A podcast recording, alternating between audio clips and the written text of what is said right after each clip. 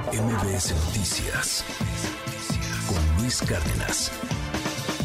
Está hoy aquí con nosotros una comunicadora, una periodista a la que yo admiro, quiero muchísimo, querida Jania Novela. Además tenía un rato que no nos veíamos aquí en el estudio. ¿Cómo estás? Qué gusto Sí. verte, Jania. Qué gusto. ¿Cuántos, ¿Cuántos años ya? Creo que venía en el 16, ¿no? Como en el 2016. 16 o 17 hacíamos aquí unas mesas Sí. y, se ponían muy interesantes. Vamos a retomar hay algo que más retomar, hay que retomar ver, porque padre la verte. política y la grilla está buenísima. Oye, qué país tan distinto. Sí, del do- 16 para acá, ¿cómo ha cambiado, no? ¿Cómo Porque ha cambiado? en ese 2016. Oye, perdóname, Luz, qué grosera. Buenos días Buenos a tu días. auditorio. ¿Cómo estás, Oye, me arranqué Hola, como si bienvenida. estuviera en mi casa. Hola, bienvenida.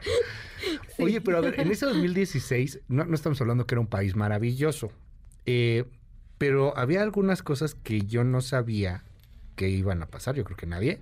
De entrada yo no me imaginaba que tú fueras a ser escritora de novela noir. en la vida, o sea, sería lo que menos me hubiera imaginado. Es que era anónima. No manches. Pero qué guardadito lo tenías, ¿eh? Ya lo leíste. Eh, Sí, sí, ¿Sí? sí, sí, sí, ya lo leí, ya Sí. leí, ya, Qué- ya me, qué me, bien. me cautivó lo que hace esta reportera Abril. Paréntesis, me acordé de las tortugas ninja, porque también ahí la reportera era April O'Neil. Pero bueno, esa es otra historia. Me, me- me cautivó eh, el país que pinta Abril, eh, lo que sufren la corrupción de los policías, eh, los asesinatos que hay Sí. alrededor, lo que puede ser una especie de asesino serial, pero pues al mismo tiempo también es la realidad de un país que va matando periodistas y que va matando eh, gente todos los días y mujeres.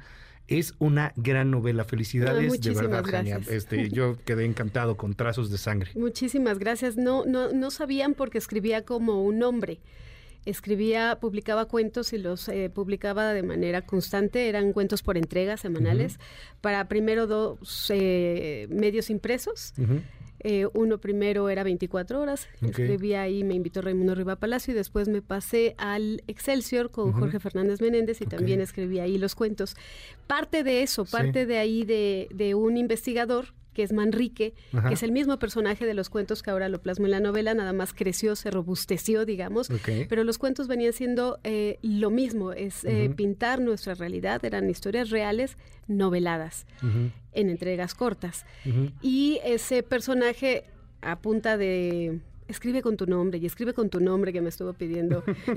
Ya, sal, sal, editor, sal, yo, revélate. No, Jorge, porque lo están amenazando mucho. Aunque eran novelados los Ajá. cuentos y partían, eh, haz de cuenta, El Chapo enamorado, se llamaba El Ajá. Chapo in Love, me acuerdo mucho de uno, que eh, una de las primeras detenciones en un rancho tenía unos eh, catálogos de sus novias. Ok, sí es cierto, sí, ¿Te ¿cómo acuerdas? no? Ajá. Entonces, bueno, de ahí partía la historia, o una de tantas historias, y luego ya, ya ponía de quién estaba enamorado y cómo se le fue el amor que lo traicionó, y por eso lo detienen. Y entonces, de- luego el editor me decía, Jania, eh, están buscando a Manrique. Yo, ¿y qué le dicen? Que te van a matar. y yo, a mí no. O sea, al final es, es una... Al final le atinaba Pues al- sí. un poco al- al- a lo que mi cabecita loca ya imaginaba. A ver, ¿no? Manrique, Manri- digo, pues sin, sin hacer así como spoilers para toda la gente que quiera Sí. comprarlo, que quiera leerlo, es, es, una, es un gran regalo para este para esta O- Navidad. ¿eh? Ojalá sean mucho. Trazos de sangre de Jania Novela es un gran regalo porque además es una novela que te va manteniendo al borde del asiento y que te vas picando y que, y que empiezas con el chisme, ¿no? Y que de repente te cae muy mal Abril y de repente te cae muy bien y, y este de ya no se meta, ya estése quieta. Y, pero a ver, Manrique nació en tus cuentos entonces, en el era- Excelsior. Ajá, el, el código, código topo, que era un suplemento de, del Excelsior, Ah, ahí aparecía, con unas ilustraciones maravillosas. eh, y entonces, bueno, Jorge Fernández me decía cada vez, escribe, escribe con tu nombre. Yo, no, Jorge, no, porque mira... ¿Cuál era tu seudónimo? eh? Manrique. Manrique. Solsona. Sánchez Dragó, que es el Ajá. nombre del personaje del investigador. Ajá. Cuando de los cuentos paso allá a la novela, Ajá. ya una cosa más, eh, te digo, sí, más mucho robusta. más robusta y Eh, más firme. según yo, mi personaje seguía siendo Manrique, pero ya la gente que lo ha leído me dice que es Abril. Sí, es Les Abril. contamos un poco. Yo, yo no ah, sabía lo de Manrique, perdóname. No sabía. La historia va de Ajá. un investigador que tiene conocimientos vastos en Sí. medicina forense, Ajá. en eh, derecho y derecho internacional además, porque también ha sido negociador en temas de conflicto, de secuestros en el mundo o terrorismo, en fin que fue policía y está harto ya del sistema, tiene una historia ahí un poco eh, turbia. turbia y, deja la corporación, pero es un investigador privado, un investigador que le pagan por casos, por resolver casos que tampoco ya quiere resolver porque está cansado, cansado ya está frustrado, de hecho, bebe mucho, es un alcohólico. Es un alcohólico el pobre.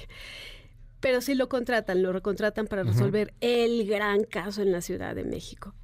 Y Abril es una periodista, Abril de Mudará, que es una periodista eh, que que se ha especializado en esos temas, ¿no? En temas de la nota roja, en temas de seguridad nacional, en temas de catástrofes, es que conflictos. Yo juré que el personaje tuyo, de alguna u otra manera, medio autobiográfico, medio no, medio quiero ser, medio no, que es lo que te permite la maravilla de la literatura, eras Abril. Nunca me imaginé que tú eras Manrique.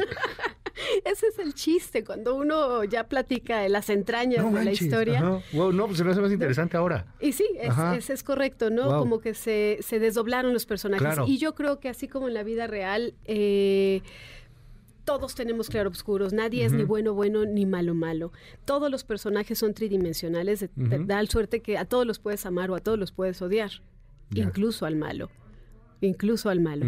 Y todos se pueden morir como en la vida real. No, no soy nada dulce ni nada tierna, es una novela, como lo has dicho tú, negra, de suspenso, una novela eh, que lo que retrata, lo que intento retratar, sí es nuestro México actual, en donde estamos sufriendo las mujeres, no solo las mujeres, todos, pero en este caso particular eh, habla de un asesino que está matando a mujeres, un asesino serial que está persiguiendo a mujeres y se quiere encumbrar en el gran asesinato. Y lo que busca pues es hacerlo de manera ni siquiera virtual, lo quiere hacer en vivo.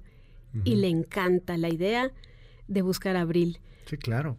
Porque además Abril también se vuelve un poco obsesiva. Sí. Se obsesiona mucho Abril y quiere encontrar a este tipo. Exactamente. Ella dice, si las autoridades no pueden, lo haré yo. Sí es de película. Es, es, creo, Luis, pues somos, somos eh, entes de medios electrónicos, bueno, de todo, ¿no? Hemos estado pasado por los medios impresos, los electrónicos. Creo que soy muy visual y creo que la, pluma es eh, te permite pensar que son capítulos de, una serie, ¿no? Que, que, estás viendo una serie. Entonces, así yo quería escribir, así era en mi cabeza, en mi imaginación, pensar que estabas viendo, te estabas sentando en tu sillón favorito. A ver tu serie favorita en una cualquier plataforma de tu elección. Así es como, como lo diseñé, pero eh, parto de la historia real, de lo que hoy está viviendo México con los asesinatos y los feminicidios de mujeres, que no es lo mismo, y también de niños. Entonces es para mí eh, pasar del periodismo a la literatura como un paso obligado, pero para seguir denunciando los temas que a mí me interesan, los temas que creo que hay que ponerle atención, que me preocupan y me ocupan. Entonces, si todos los días hablamos de esto, de estos temas tan fuertes, tan crudos que hoy padece México, em, no me los quiero quedar yo en mis sueños y decir no estoy haciendo nada. Aquí es otra otra plataforma la que estoy intentando y otro público también, no el que nos escucha, no el que nos ve en las noticias. Oye, dime, eh, el, el, arte está en la, en la narración, en, en tu estilo, en, en, esta cuestión que, que, bien lo señalas, ¿no? Es, es, muy visual, o sea, lo vas dibujando y, y es, eh, es un, un, formato que, que atrapa, que atrapa y que además es, es muy amigable con el lector si bien evidentemente no es novela gráfica, sí tiene de pronto un par de, ilustraciones bastante, bastante interesantes, muy bellas, muy fuertes, algunas de ellas. Muy fuertes, sí, unas muy fuertes. O sea, la portada misma es fortísima. La portada... Que la portada misma es un spoiler del final, casi, casi, ¿eh? o sea, te pasas. La portada, fíjate que a mí me gustó mucho, la hizo un grupo de ilustradores de Círculo Editorial, pero ya la han criticado también. Eh, pues ahí se las dejamos a ver qué les parece a ustedes. Me han dicho que por qué eh, la mujer la vuelvo a poner como la revictimizo, es una portada muy sexual. A mí me parece es una mujer desnuda y está sangrando el pezón. Es correcto. Y muy bella. Bueno, los pezones. Y muy bella, claro. Sí, muy bella. Es, eh, y no, no estoy intentando revictimizarla, estoy hablando de lo que pasa. Es una mujer que es el foco de atención de muchos hombres que la están intentando matar. Sí, claro. ¿no? estamos representadas ahí. Que, quiero, pues que al final le digamos a las autoridades, nos están matando y parece que no les importa. ¿Y, y las ilustraciones del interior lo hicieron ellos también? Sí, O sea, porque sí está, está muy bien por ilustrado. mí porque era, eh, o sea, el, el tono que yo quería sí era en blanco y negro con, con toques de sangre, Sí, claro. ¿no? Era como si fueran los trazos de grafito de a, a- a- a Ujú. lápiz, Sí. crudos y, eh, y con y con los toques, los- las tintas de sangre. Oye, dime, eh, está disponible en todos lados, ¿no? Esta la puedes encontrar hoy ya en todos lados. Eh, aparece eh, a finales de diciembre, a finales de este mes ya en todas las Ah, ya, librerías. hasta finales, Pero, ajá. finales, estamos un poco tarde Ya, para los ajá. regalos de Navidad, pero sí la pueden encontrar en Amazon. En Amazon, Ah, en Amazon está disponible. Sí, En impreso. en impreso, sí. Ok, ¿Digital lo, lo hiciste también o no? Eh, no, están en eso. Está- es que la verdad es un, es un gran libro, creo que te va a ir súper bien. Este, y, y yo te quiero agradecer que hayas estado aquí hoy con nosotros, pero también Ay, no quiero desaprovechar la oportunidad. Veníamos 2017, platicábamos aquí con Víctor Hugo Sí. Puente, a quien le mandamos un Sí. abrazo al buen Víctor Hugo Puente. Hacíamos una mesa ahí un tanto sui generis. Qué país, ¿no?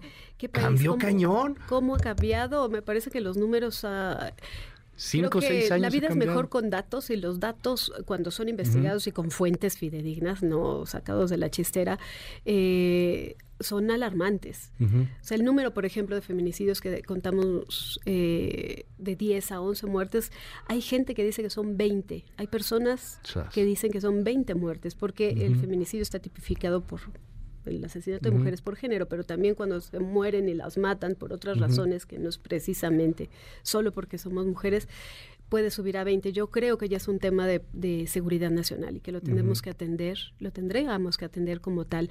Claro. Y pues eh, todas las eh, faltas de proyección, de prevención eh, y de procuración que también deberíamos de poner muchísima atención en, en estos temas de delincuencia, en estos temas de, De agresión a de periodistas. agresión a periodistas, eh, de delitos comunes y delitos también del fuero federal que se han exponenciado de manera grave y que yo yo no quisiera que nos acostumbráramos a que lo viéramos normal, como, ay, pues ya mataron al Claro. colega tal y al compadre tal y al vecino tal. O sea, cada día estamos más cerca de decir, ya se metieron a mi casa o, ye- o- Ya están aquí. o ya están aquí. Ya están aquí permanentemente, pero déjame preguntarle a la escritora y no tanto a la periodista.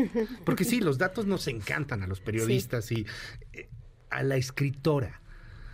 ¿Qué ves en esta sociedad? Es una sociedad ultrapolarizante, es una sociedad extremadamente dividida, es una sociedad en donde el odio surge como un surtidor a borbotones de la tierra de pronto.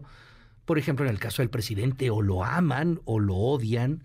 Eh, en, el, en el caso de todo, eh, es un mundo que en el 2016 no lo hubiéramos debatido aquí jamás. No. O sea, nunca hubiéramos dicho, oye, Putin va a invadir Ucrania, oye, este, vamos a tener populismos recalcitrantes, eh, sistemas totalitarios. No lo habíamos visto. No, no lo habíamos visto, pero me parece que no solo es México, me parece que el mundo eh, tiende a colapsarse y nos pasó en nuestra historia contemporánea eh, todo. Vivimos la pandemia, la depresión, los des- el desempleo, la inflación, Sí. eh, la guerra. Estamos como eh, tocando fondo. Sí. ¿no? Como mexicanos sí, pero también como planeta. El planeta está desechando, creo, lo que no quiere, lo que no le gusta, lo, lo que no sirve. Y, y solo así, a veces solo así, de la manera drástica y catastrófica, nos damos cuenta de que necesitamos un cambio. Y no Claro. creo que sea a través de el sufrimiento, la lágrima, la muerte, el odio y la tristeza. Ujú. Ya lo estamos viviendo, ya lo tenemos. Claro. Me parece que sí podríamos eh, trabajar sobre otras cosas, otras cosas para cambiar, aunque eh, la región, por ejemplo, nuestra región Latinoamérica, insiste en las izquierdas, bueno, pues también la realidad ha demostrado que hay matices. Sí, claro. A ver, no es lo mismo la izquierda No. de Chile que la izquierda Exactamente, de no es lo mismo, o no era lo mismo la izquierda de Bachelet Exacto. Que la de Que la izquierda Morales, de por Boris. ejemplo. ¿no? Sí, claro. o, o la de hoy, el Perú reciente. Sí, claro. Sí, que ya no sabemos. No es lo mismo, hay vamos. matices, o la izquierda de nuestra región, de nuestro continente, con la izquierda europea. Entonces yo creo que sí podemos ah, hablar de cambios, eh, son difíciles, pero se tienen que trabajar. Te quiero agradecer mucho que estés aquí con nosotros y ojalá que el siguiente año nos, nos veamos, podamos platicar también aquí. Mil gracias, Jani. Muchísimas gracias. Trazos de Sangre está publicado Está por Círculo lados. Editorial Azteca. Bueno, ya va a estar en todos lados. Ya va a estar para diciembre, pero sí tienes razón. Me parece que para eh, cerrar el año es un buen regalo. Un libro, sea el mío o sea el de quien sea, el libro siempre será un gran regalo. Nos abre puertas, nos eh, permite viajar y nos permite ser los personajes que nosotros querramos No, ser. pues me acabas de decir que tú eres Manrique, yo pensé que tú eras la reportera, Abril.